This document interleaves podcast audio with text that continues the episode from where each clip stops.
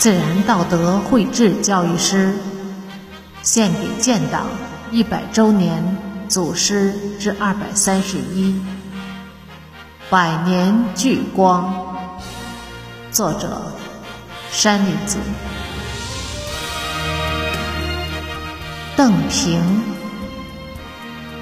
邓平，时任中国工农红军第五军参谋长，中共红五军军委书记，兼任红军东方军参谋长。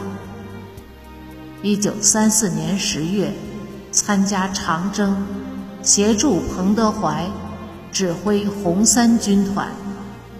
担任右路前卫，掩护主力突围。一九三五年二月二十七日，在遵义战役前线指挥作战时，英勇牺牲，是红军长征中牺牲的唯一一位军团级将领。中华英烈。邓平颂：